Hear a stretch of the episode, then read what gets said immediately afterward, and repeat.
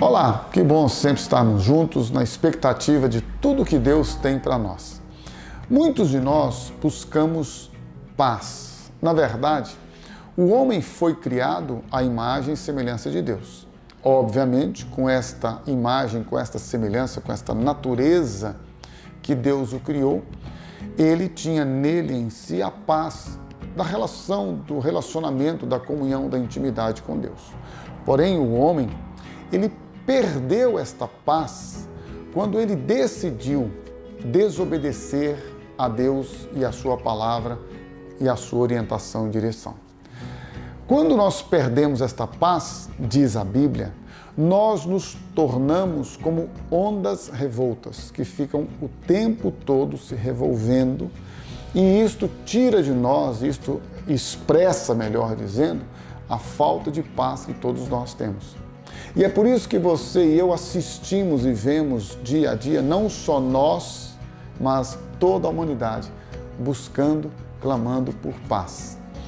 Paz não na questão social, política, não. Paz no interior. A paz que todos nós buscamos para o descanso na nossa alma. Aquela paz interior que não é fruto de uma meditação, não é fruto do bem-estar emocional, afetivo, não é fruto da abundância de bens materiais e riquezas que possamos ter. Não é fruto de poder, de influência, de autoridade nesta terra. A paz que Deus tem para você e para mim é uma paz que, segundo Ele, excede todo entendimento e guarda os nossos corações e os nossos sentimentos em Cristo Jesus. Esta é a paz que vem de Deus. Uma paz que vai além das nossas emoções, que vai além daquilo que você e eu vivemos na nossa humanidade. Por quê? Porque Ele, Jesus, é o príncipe da paz.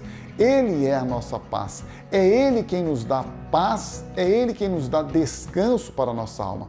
E isto é possível quando você e eu entregamos a Ele a nossa vida. Lembre-se disso.